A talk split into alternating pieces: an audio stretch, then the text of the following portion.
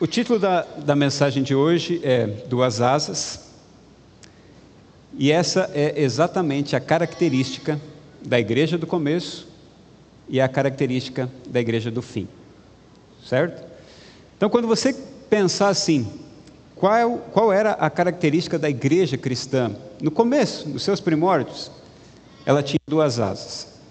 Qual é a característica da igreja do fim, a igreja que vai concluir a tarefa do Senhor nesta terra? Ela também tem duas asas.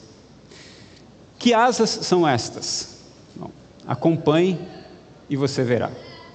Estas duas asas, elas são primordiais para que nós consigamos ter a mais importante é, aquisição que a igreja necessita. Me perdoe chamar aquisição, é, mas é só para que você compreenda melhor. A, maior, a mais preciosa aquisição que nós precisamos chama-se Espírito Santo. Por muito tempo nós estamos trabalhando e o nosso trabalho nem sempre é acompanhado pelo Espírito Santo. Claro que o Espírito Santo quer nos acompanhar, é óbvio que o Espírito Santo quer nos tomar, é evidente que o Espírito Santo quer fazer muito mais por nós do que já está fazendo. No entanto, a nossa igreja, ela ainda carece da aquisição plena do Espírito Santo. Muito daquilo que a gente faz, muito daquilo que a gente faz acontece sem o Espírito Santo. Mas quando nós buscarmos a presença do Espírito Santo como deveríamos, aí nosso trabalho pode ser um pouco mais intenso. Você já, já viu um avião, um foguete, um pássaro, ou qualquer outra coisa que voa, com uma, uma asa só? Imagina só um pássaro voando com uma asa só. Imagina o avião. Você embarca no avião, você está indo de Cuiabá para São Paulo, Brasília, sabe-se lá para onde, e de repente o piloto diz: Olha, esse é um voo experimental, esse é um novo produto da Boeing, e nós vamos voar no A447 com uma única asa. É um novo dispositivo que está sendo testado. Você permaneceria nesse avião? Você ficaria em silêncio? Você voaria tranquilo? O tempo está passando e nós estamos percebendo uma série de coisas acontecendo ao nosso redor. Por exemplo, em algum momento da história você já conseguiu associar uma, uma pandemia global a uma sucessão de conflitos armados que podem desencadear uma guerra você lembra de alguma vez em que uma pandemia global, estou falando de uma pandemia global, é, se associou a um conflito armado e trouxe preocupações um pouco mais intensas para a população mundial? Você se lembra de algum momento em que o mundo ele decidiu ficar um pouco sem dinheiro em função da paz? Você se lembra de algum momento em que o mundo capitalista, no qual nós estamos inseridos, resolveu diminuir o seu teor capitalista para conseguir prover uma unificação maior? Você se lembra de algum momento na história em que, por conta de todos os elementos envolvidos, o mundo passou a perceber que era mais interessante ter todo um cenário centralizado em uma operação liderada por poucos, para que todos pudessem seguir a mesma linha, independente da cultura, independente das, das regras sociais? Bom, eu queria lhe comunicar que, se por acaso você ainda não percebeu, nós estamos passando por aquilo que a Bíblia chama de dores de parto. A Bíblia fala é, com uma certa veemência sobre as dores de parto. Inclusive, lá nos capítulos 23 e 24 de, do Evangelho de Mateus, a Bíblia vai relatando as dores de parto que vão sendo anunciadas, que vão acontecendo, para que nós pudéssemos ficar atentos ao fato de que Jesus em breve vai voltar. Essas dores de parto, elas estão começando a ficar um pouco mais intensas. Se você, mulher, já deu à luz e começou a sentir as dores de parto, é provável que você entenda isso muito melhor do que os homens que aqui estão. E até muito melhor do que as mulheres que ainda não tiveram é, filhos, ou que tiveram apenas através da cirurgia, né, da, daquilo que a gente chama de cesárea. Enfim, as dores de parto, elas existem para anunciar que o bebê está chegando. Então, as contrações vão ficando cada vez mais elevadas, num, num espaço de tempo um pouco mais curto, e com isso, a mãe e o pai vão se afligindo um pouco mais, vão ficando um pouco mais preocupados e vão percebendo assim: é, é hora de ir para o hospital, é hora de chamar o médico, é hora de fazer alguma coisa, não dá para ficar aqui em casa. E se ficar, a gente vai ter que, de algum jeito, esperar que esse bebê nasça aqui dentro. Então, as dores de parto, elas deveriam mostrar para nós que alguma grande atividade ou um grande evento está para acontecer. A questão é que, como nós vivemos desse lado do, do mundo, como nós não passamos por guerras, embora existam uma série de, de crimes no nosso país e existam conflitos armados em determinadas regiões do país, em determinadas localidades das grandes cidades, ainda assim nós não somos um povo assim de, de muita experiência bélica.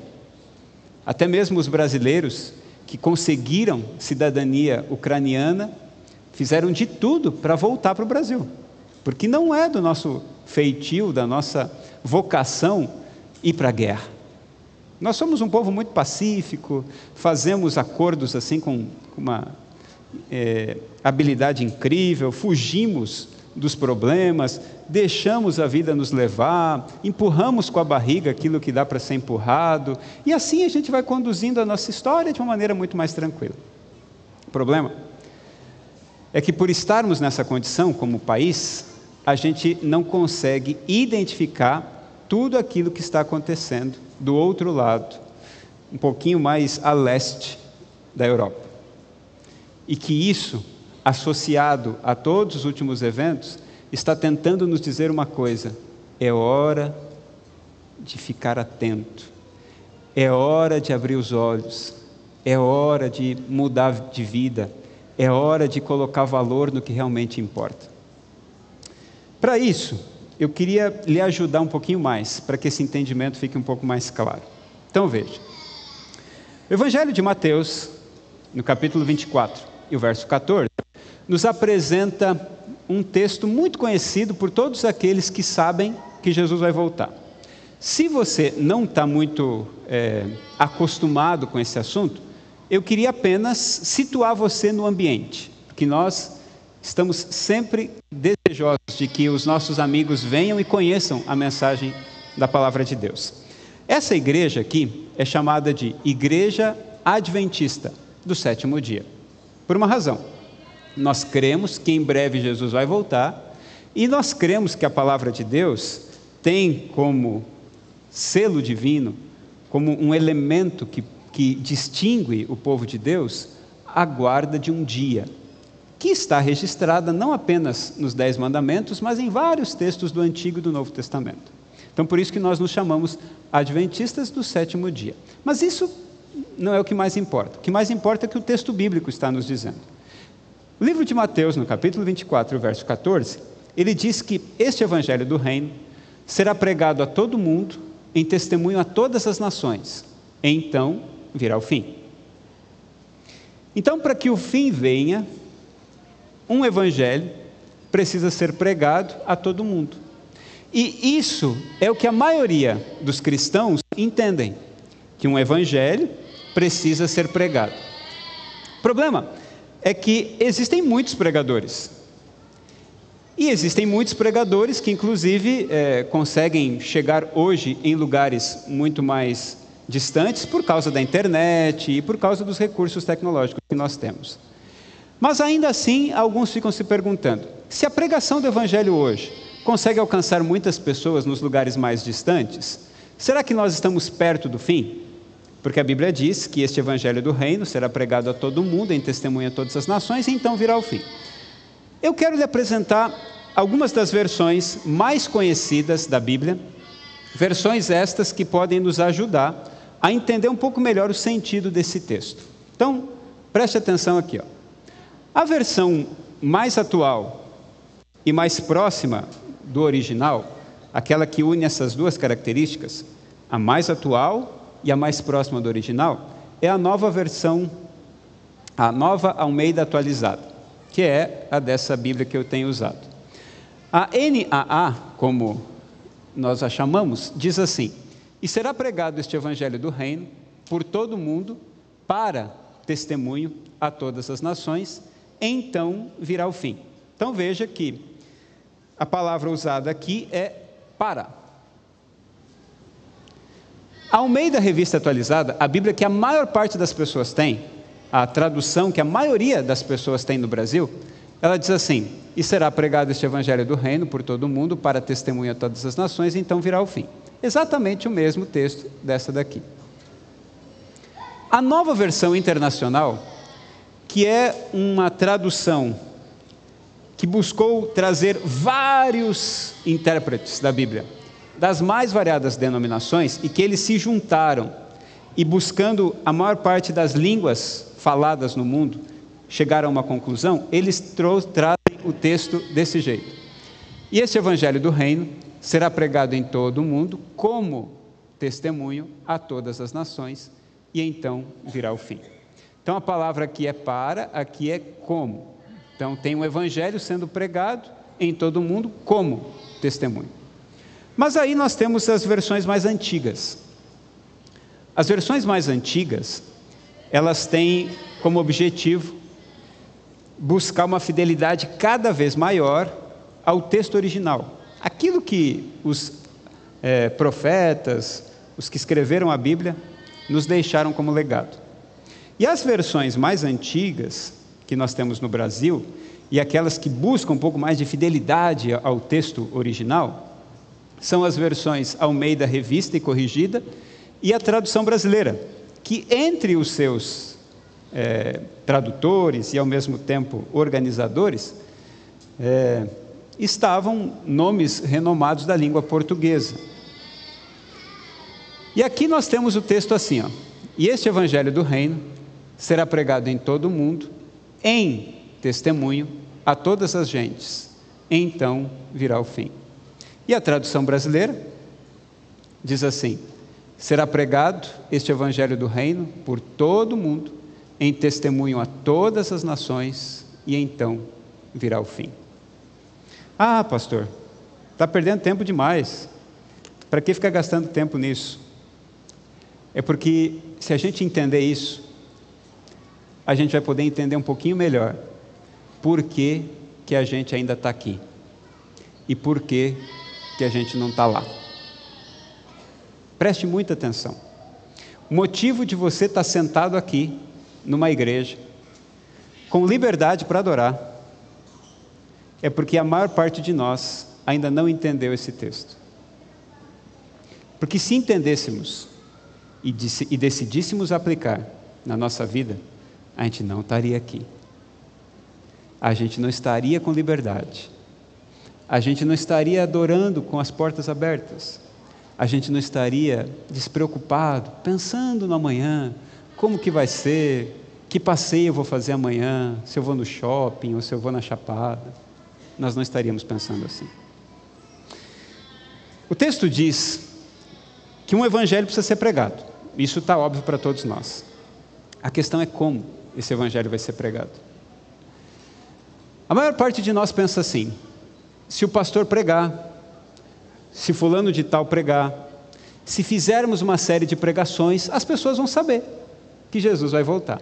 Por isso, vamos espalhar o máximo de literatura possível, por isso, vamos é, compartilhar o link com as pessoas para as pessoas assistirem os cultos. Por isso, vamos então promover um pouco mais de ênfase na TV Novo Tempo, que, que prega a palavra para as pessoas. Mas a língua original, o texto no original, está falando que este evangelho do reino precisa ser pregado em testemunho. Em testemunho. Isso significa que a gente tem que pregar mesmo sem falar.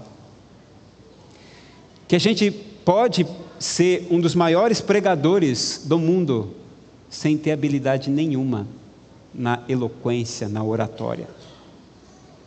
Que nós podemos ser os principais agentes de pregação sem sequer abrir a boca. Como fazer isso? Vamos entender um pouco melhor isso agora. A Bíblia nos revela, no livro de Atos, sobre a descida do Espírito Santo.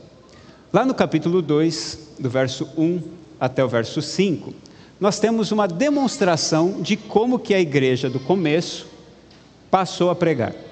Olha só. No dia de Pentecostes, todos estavam reunidos num só lugar. De repente, veio do céu um som como o de um poderoso vendaval, e encheu a casa onde estavam sentados. Então surgiu algo semelhante a chamas ou línguas de fogo, que pousaram sobre cada um deles. Todos ficaram cheios do Espírito Santo e começaram a falar em outras línguas, conforme o Espírito os habilitava. Naquela época, judeus de todas as nações viviam em Jerusalém. Veja como que aconteceu a descida do Espírito Santo. Preste atenção no que o texto está dizendo. Hoje eu quero que você se concentre na Bíblia, não em mim, por favor. Se concentre no texto bíblico. O texto bíblico tem as respostas. O texto bíblico tem as respostas. A Bíblia tem que ser o agente de transformação da sua vida. Não é o pastor Michael, não é o pastor fulano de tal, não é ninguém. A Bíblia tem que ser o agente de transformação da sua, da sua vida.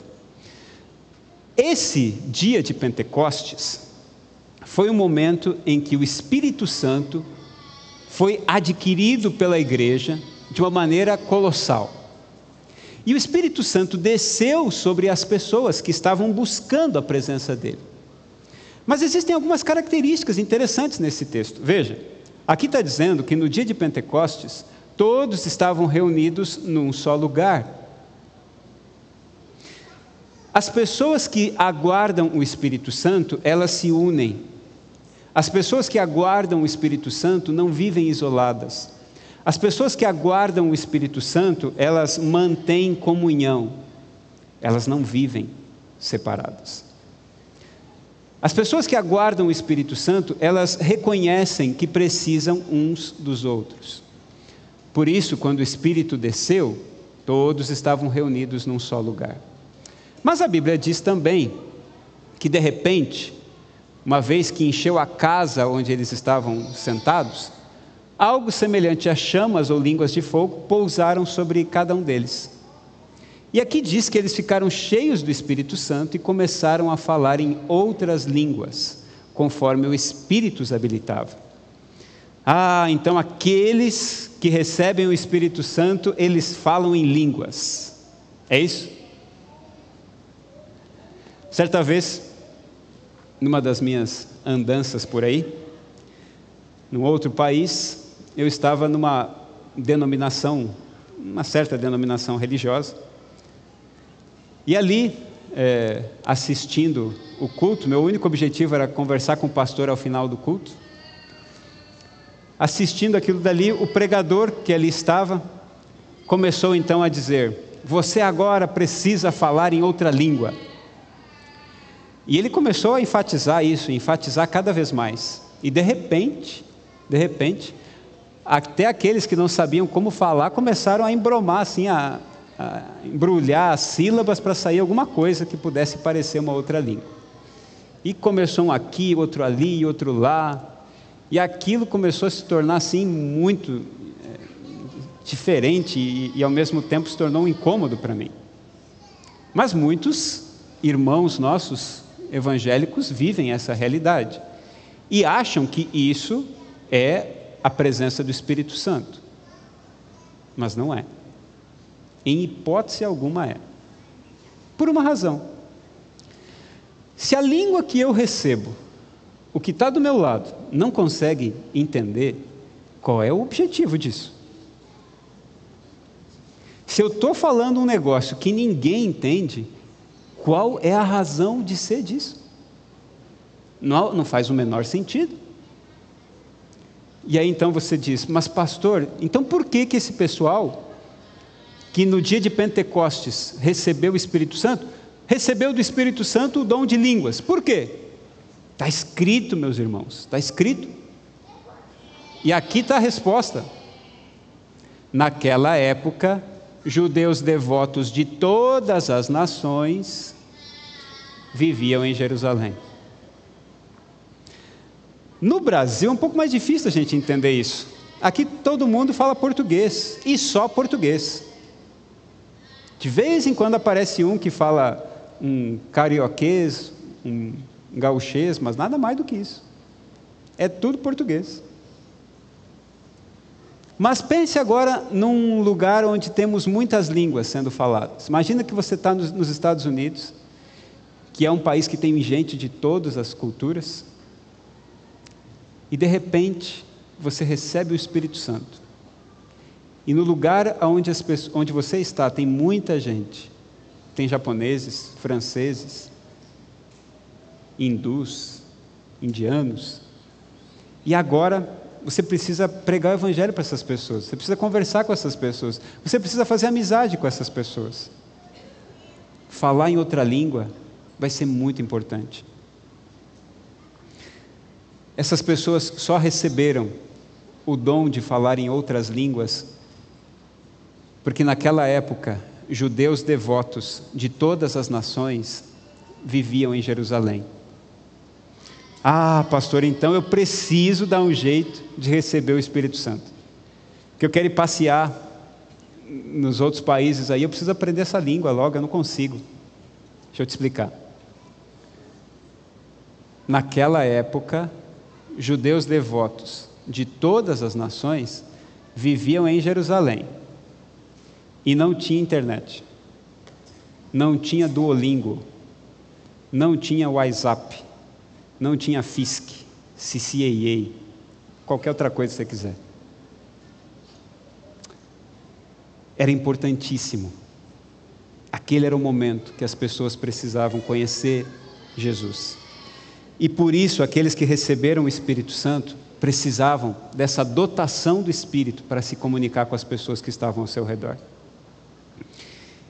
E enquanto eles fazem isso, Deus foi agindo. Então perceba, eles estavam juntos em casa, eles receberam o Espírito Santo, foram habilitados a falar em outras línguas por conta dos estrangeiros que lá estavam, e ao receberem o dom, imediatamente foram usá-lo. Eles não ficaram pensando, puxa, que legal, olha só, vou ter que ligar para meu pai, vou falar, vou falar em, em alemão com ele agora. Pai, recebi essa, esse dom do Senhor aqui. Deixa eu mostrar para você agora. E começa a falar em alemão. Não. No exato momento em que eles receberam o dom, eles usaram o dom. Passaram a utilizar o dom, porque sabiam que aquele dom era importante por uma razão. O Evangelho do Reino precisa ser pregado a todo mundo em testemunho eu preciso contar do que Jesus fez por mim. Eu preciso mostrar o que Jesus fez por mim. Eu preciso mostrar para as pessoas o amor que Jesus teve por mim, que me transformou, me tornou uma pessoa melhor, que me tirou da, das dificuldades que eu vivia, cheio, cheio de pecados, mas agora vivo uma experiência nova ao lado de Cristo. Eu preciso contar isso para as pessoas. Por isso receberam o dom de falar em outras línguas. Mas também a gente precisa identificar. Passa aí para mim, por favor. Como que eles viviam? Porque a gente já sabe que o Espírito desceu sobre eles. Mas a partir desse momento em que eles receberam a presença plena do Espírito Santo e eles passaram a usar os dons que receberam, eles então tiveram uma forma diferente de viver. Então vamos entender como que eles viviam. O texto diz assim: E perseveravam na doutrina dos apóstolos e na comunhão, no partir do pão e nas orações. Em cada alma havia temor, e muitos prodígios e sinais eram feitos por meio dos apóstolos. Todos os que criam estavam juntos e tinham tudo em comum. Vendiam as suas propriedades e bens, distribuindo o produto entre todos, à medida que alguém tinha necessidade. Diariamente perseveravam unânimes no templo, partiam pão de casa em casa e tomavam as suas refeições com alegria e singeleza de coração, louvando a Deus e contando com a simpatia de todo o povo. Enquanto isso, o Senhor lhes acrescentava dia a dia os que iam sendo salvos.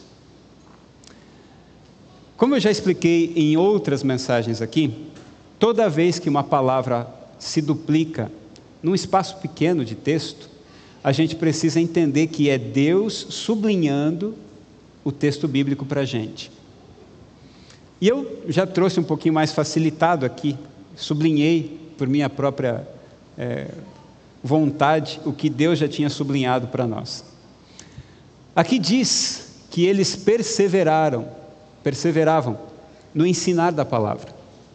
Mas aqui também diz que eles perseveravam unânimes no templo e de casa em casa. Então vamos entender isso um pouquinho melhor. Eles viviam ensinando a Bíblia para as outras pessoas. A perseverança deles era enorme em buscar amigos com quem compartilhar a palavra de Deus. Eles entendiam que havia a necessidade de ensinar a palavra, de mostrar para as pessoas como que eles estavam agora sendo transformados por Cristo e como que a vida deles tinha sido transformada pelo poder da palavra de Deus. Então, Assim viviam aqueles que receberam o Espírito Santo. Eles não, não conseguiam mais ficar quietos, eles precisavam ensinar a palavra. Eles também viviam em comunhão. Eles não mais viviam separados, cada um por si, Deus por todos. Não. Eles agora assimilaram o fato de que precisavam viver unidos, precisavam encontrar pontos em comum, precisavam abandonar aquilo que os separava e os diferenciava e buscar enfatizar aquilo que os unificava. E em função disso, a vida era compartilhada em comunidade. Eles também compartilhavam a refeição juntos, várias e várias vezes da semana. Inclusive, a Bíblia diz que diariamente muitos deles iam à casa uns dos outros para compartilhar a comida. Não porque estava faltando comida simplesmente, mas porque era alegria para eles, era prazeroso para eles comer com os irmãos. E cá para nós, comer já é prazeroso, com amigos, melhor ainda. E eles então, em resumo, viviam diariamente frequentando o templo e frequentando as casas. Já conseguiu captar a característica da igreja do fim e a característica da igreja do começo? Já deu para entender como que essa igreja voava? E como que essa igreja vai voar? Já conseguiu captar a mensagem? Já deu para entender o que são as duas asas? As duas asas nada mais são do que a nossa frequência aqui, mas a nossa frequência na sua casa, na minha casa, na sua casa, na sua, na sua. A igreja que só se encontra aqui é a igreja de uma asa só. É a igreja que está tentando voar, mas nunca decola, porque com uma asa só é difícil decolar. A igreja que entendeu que para receber o Espírito Santo precisa viver junta, ela precisa não apenas estar aqui nesse ambiente, que é muito legal, importantíssimo e prazeroso, mas é a igreja que entendeu que precisa também estar na casa uns dos outros. Ah, pastor, mas não é fácil conviver com todo mundo. Eu sei. Não é fácil, pastor, ter que conviver com ciclano, beltrano, fulano. É verdade. Mas eu preciso lhe perguntar: você quer ficar aqui? Ou você quer ir para lá? E a segunda pergunta, tão importante quanto a primeira: por quanto tempo mais você quer ficar aqui? Pode ser que hoje você responda assim: não, mas aqui está bom, tenho tudo que eu preciso. Beleza. Tempo atrás, muitos dos ucranianos, muito bem-sucedidos, que estava tudo certo na vida, também pensavam assim. Mas eu aposto para você, aposto com você, que vários ucranianos, todos, estão querendo uma vida melhor. E estão querendo viver num outro lugar. A questão é que a maioria deles não sabe desse outro lugar. Enquanto está tudo bem, a gente olha para o lado e pensa: vamos ficar mais um pouco aqui, está tudo certo. Tem comida, tem casa, família está bem, está tudo certo. Mas quando a doença bate a nossa porta, quando um problema financeiro surge, quando o desemprego nos acomete, quando alguma tragédia envolve a nossa vida, aí a gente começa a refletir: é, está na hora de Jesus voltar. Está na hora de Jesus voltar. Essa nossa acomodação nos faz gostar disso, da única asa que temos. Essa nossa acomodação nos faz pensar que bater o ponto aqui, nessa única asa, é suficiente. Mas a Bíblia diz que o Espírito Santo desceu sobre aqueles que entenderam que não dava para voar com uma asa só, tinha que abrir a outra também. E abrir a outra envolve renúncia, envolve disposição de ir até o seu encontro, de conviver com você. A igreja de duas asas é aquela que vai receber o Espírito. E aí, a gente consegue entender o resultado disso tudo. E agora é que eu peço que você aperte mais os seus cintos de segurança, porque agora chega a hora da gente entender se a gente quer esse resultado ou não. E eu sei que aqui a divisão vai ficar muito mais clara entre uns e outros. Ao entender o resultado dessa vida das duas asas, a gente consegue perceber se a gente de fato quer isso ou não quer. Atos capítulo 5, a partir do verso 14, diz assim: E aumentava sempre mais o número de crentes no Senhor, uma multidão de homens e mulheres, a ponto de levarem os enfermos até pelas ruas e os colocarem sobre leitos e macas, para que, ao passar Pedro, ao menos a sua sombra se projetasse sobre alguns deles. Já pensou? Chegando gente na porta da sua casa e pedindo só que você fique ali na direção do sol para colocar algum enfermo na sua sombra. Vinha também muita gente das cidades vizinhas de Jerusalém, levando doentes e atormentados por espíritos imundos, e todos eram curados. Levantando-se, porém, o sumo sacerdote e todos os, que, todos os que estavam com ele, isto é, o partido dos saduceus, ficaram com muita inveja, prenderam os apóstolos e os recolheram à prisão pública. O resultado é esse, meus queridos amigos. A igreja começou a se tornar relevante demais. A igreja começou a chamar demais a atenção da população. A igreja come começou a fazer tantas coisas e foi tão efetiva na sua forma de testemunhar que eles começaram a ficar sendo notícia por todos os lados. E porque essa notícia chegava em todos os cantos, as pessoas então, ao verem essa relevância da igreja, essa relevância começou a incomodar. Muita gente começou a pensar assim: não dá mais para ficar com essa igreja aí fazendo tanta coisa, as pessoas estão sendo curadas, tem gente que não está vindo mais aqui para comprar as coisas, porque estão começando a, a, a prosperar no Senhor, não dá não. Essa relevância começou a incomodar as pessoas. E o incômodo, o incômodo, começou a, a gerar perseguição. E sabe o que aconteceu? A perseguição ela gerou a maior onda de pregação e testemunho de todos os tempos. Quando a igreja está junta, voa sobre duas asas, a asa do templo e a asa das casas. Quando essa igreja consegue agora experimentar esse jeito de ser, ela agora começa a receber o Espírito Santo em plenitude.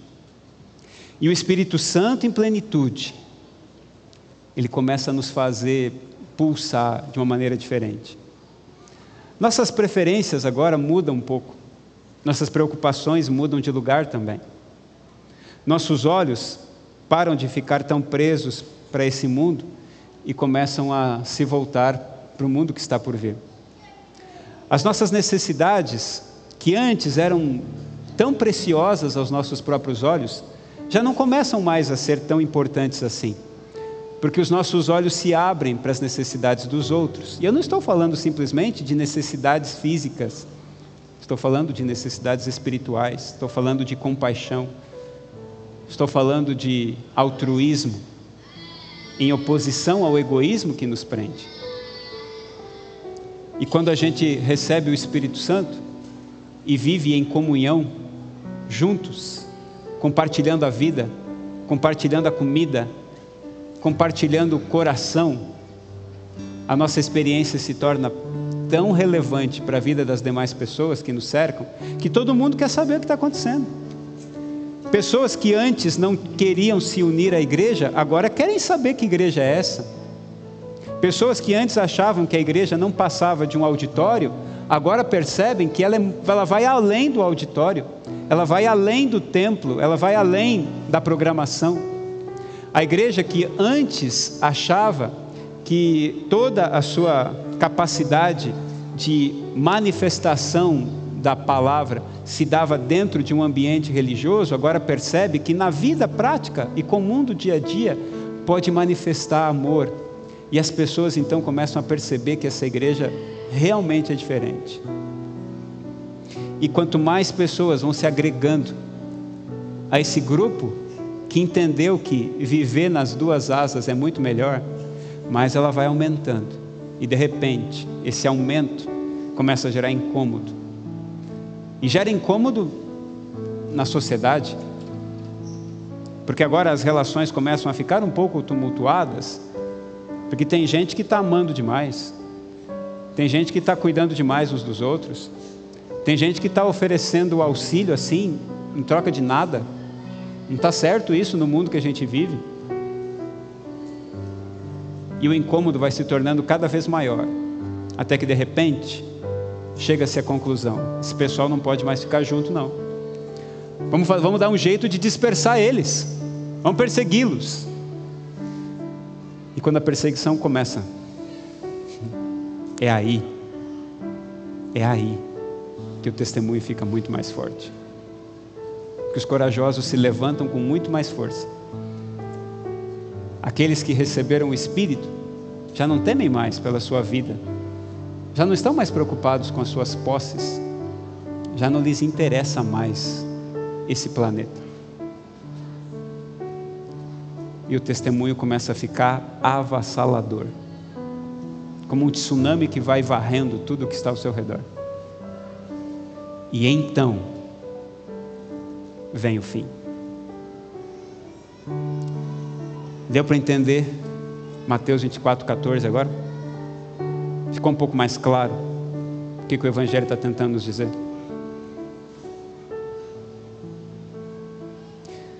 O novo tempo é importante. Os livros missionários são muito importantes.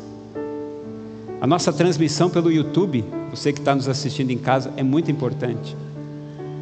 As nossas redes sociais são muito importantes. Mas nada é mais importante do que você testemunhando. Nada. Nada tem mais força do que você assimilando que precisa do Espírito Santo. Nada tem mais força do que você reconhecendo que precisa dar a mão para quem está do seu lado. Nada tem mais força do que a sua vida ligada à vida da igreja em uma comunidade que de fato quer ir para o mesmo lugar. Nada é mais forte do que isso. Isso daqui é ótimo, é maravilhoso. Glória a Deus por tudo aquilo que nós temos nessa igreja. Graças a Deus pelo bom conforto que nós temos aqui. É maravilhoso ter esse espaço, é maravilhoso ter esse ambiente, e a gente precisa torná-lo cada vez mais aconchegante, cada vez mais útil. Mas o poder não está aqui, o poder está na sua vida, compartilhada com outra, testemunhando do amor de Deus. Dá para entender isso? É assim que o Evangelho do Reino será pregado a todo mundo em testemunho a todas as nações, para que então o fim chegue. Ah, pastor, mas a igreja da morada já está dando passos em direção a isso? Está. Eu posso afirmar a você que está. E olha, eu posso atestar a você o quão perseverante eu estou sendo, até chato com alguns, para que isso aconteça. E alguns podem até pensar assim: tá, mas e adianta? Porque a volta de Jesus não vai acontecer só para a igreja da morada, tem que acontecer para todas as pessoas? Claro que sim. Mas você já viu como que as coisas funcionam? Se eu digo assim, quem vai ser o primeiro a se levantar aqui nessa manhã e aceitar o desafio de buscar a presença de Deus de maneira mais direta na sua vida? Por um tempo fica todo mundo quieto, até que de repente um corajoso se levanta. E quando esse corajoso se levanta, o que, que acontece? Outros mais se levantam também. Ah, então você está dizendo que você quer começar isso? Se Deus quiser que seja por nós, ótimo. Eu só estou dizendo que essa igreja aqui precisa se levantar. Porque ela pode ser sim o primeiro impulso para que outras se levantem. Mas pode ser também que nós apenas estejamos nos levantando em função de outras que já se levantaram. Porque o que importa não é quem é o primeiro. Não interessa quem é o primeiro. Não há vantagem nenhuma, nenhum prêmio. Ah, esse aqui foi primeiro, esse aqui foi segundo. Não é essa a questão. A questão é que a gente não pode ficar sentado, achando que a nossa única asa vai nos levar. A gente precisa das duas. Para que o Evangelho do Reino seja pregado a todo mundo em testemunho, eu e você precisamos dar as mãos. Eu e você precisamos viver juntos. Eu e você precisamos compartilhar refeição. Eu e você precisamos nos conhecer melhor. Precisamos ser uma comunidade que se reúne no templo, mas que se reúne também nas casas. E para ser muito claro, muito claro, nesse ano de 2022, nós queremos que a igreja da morada seja uma igreja totalmente em pequenos grupos. Ah, eu não gosto disso. Experimenta um pouquinho. Experimenta. Participa para depois você dizer que não gosta. Eu dizia veementemente que não gostava de açaí. Acredite nisso. Até que eu experimentei. Alguns de nós só não gostamos porque não experimentamos, ou porque experimentamos do jeito errado. Essa vai ser a nossa vida. porque não queremos mais ser uma igreja de uma asa só. Não queremos mais ser uma igreja que se reúne apenas aqui. A gente precisa ser uma igreja de duas asas. E estou me controlando para dizer o que eu não preciso dizer. E não vou dizer. Mas experimente. Experimente. Porque nós queremos muito, muito mesmo que essa igreja receba o Espírito Santo em plenitude, para que nós possamos finalmente pregar o Evangelho do Reino a todo mundo, em testemunho a toda Cuiabá, e então ver o fim. O que eu acho, eu imagino, que se você vem aqui, é porque você almeja um dia morar com Cristo para sempre. E para que isso aconteça, a gente precisa ter uma experiência diferente. Não pode ser só esse ambiente aqui que vai nos conduzir. A gente precisa de relações interpessoais, pois é dessa forma que a igreja experimenta a descida do Espírito Santo. A igreja das duas asas, voando na direção do céu, aguardando ansiosamente o retorno de Cristo Jesus. Um tempo atrás eu contei essa história aqui para vocês, mas eu preciso repeti-la. Você que já ouviu vai reforçar o conceito e você que não ouviu vai aprender. Eu comecei como pastor, acho que muito cedo. Eu tinha 22 anos de idade quando comecei a, a ser pastor. E aí, algum, dois anos depois do começo do meu ministério, eu recebi então um grupo de igrejas para pastorear. Lá na cidade de Campo Grande, comecei esse trabalho.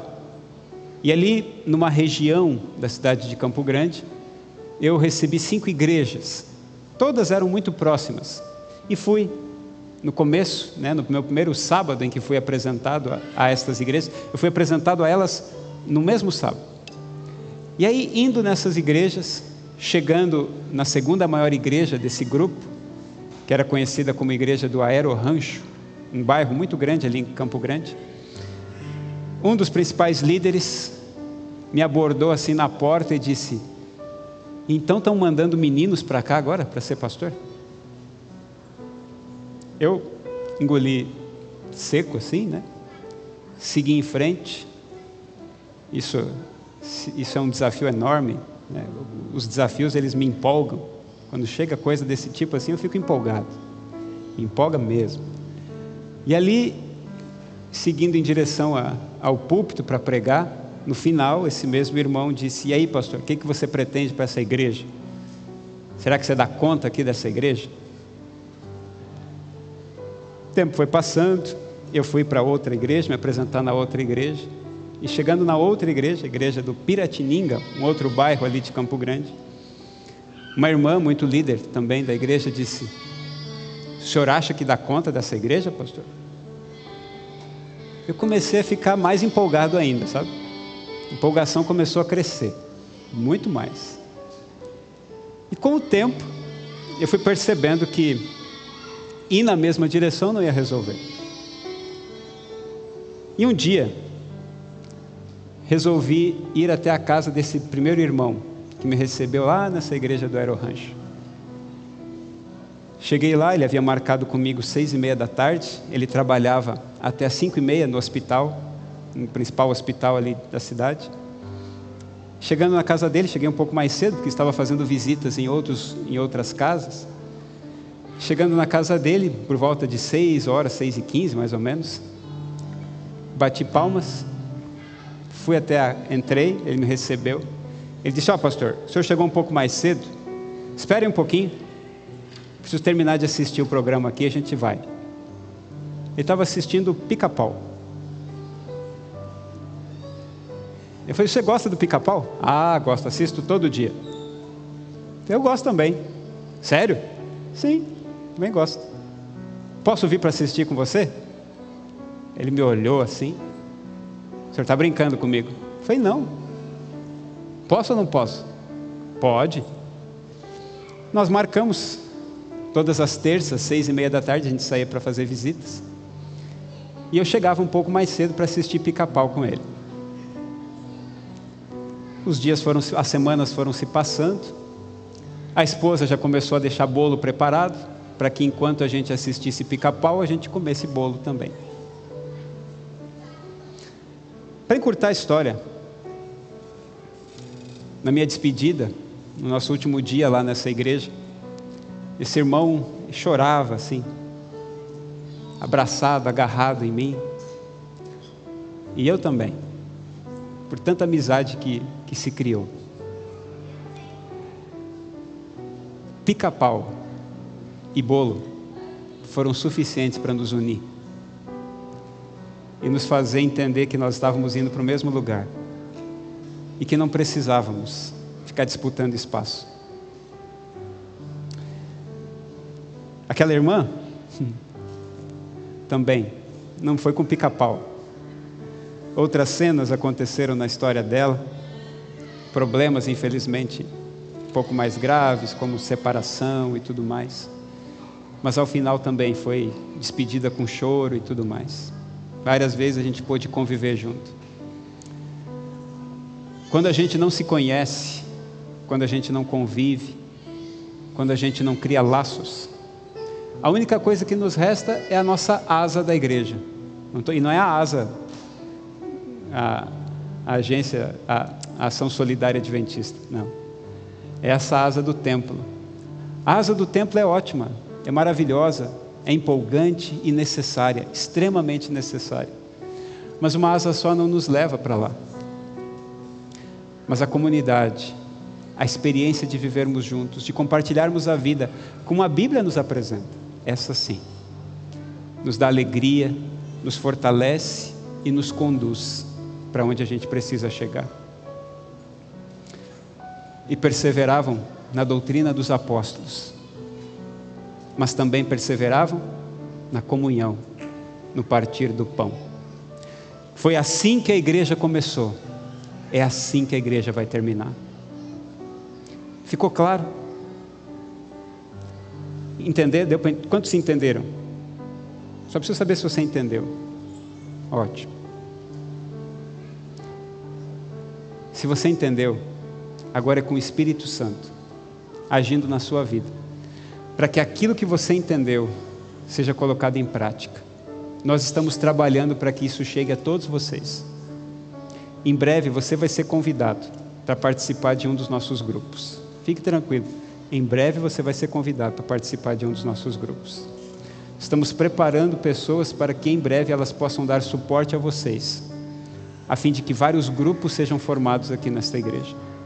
Não de qualquer jeito, mas de um jeito, ancorados na palavra e na Bíblia. Porque cremos, cremos piamente, que assim como a igreja voou no começo com duas asas, a igreja do final vai voar com duas asas também.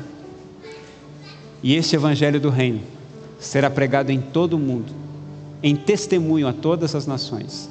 Então, Ucrânia, Rússia, Estados Unidos, Japão, Brasil e tantos outros nunca mais ouvirão falar de guerras e rumores de guerras. Você almeja esse dia? Você quer de fato viver esse dia? É a sua atitude que demonstra se você quer mesmo ou não. É a minha atitude que demonstra se de fato eu quero ou não. E se você quer, quero convidar você para cantar com a gente e expor isso ao Senhor, manifestar isso ao Senhor, com força, com vontade, como aqueles que querem receber o Espírito Santo para finalizar essa obra e ir embora para casa de uma vez por todas. Vamos colocar em pé e cantar.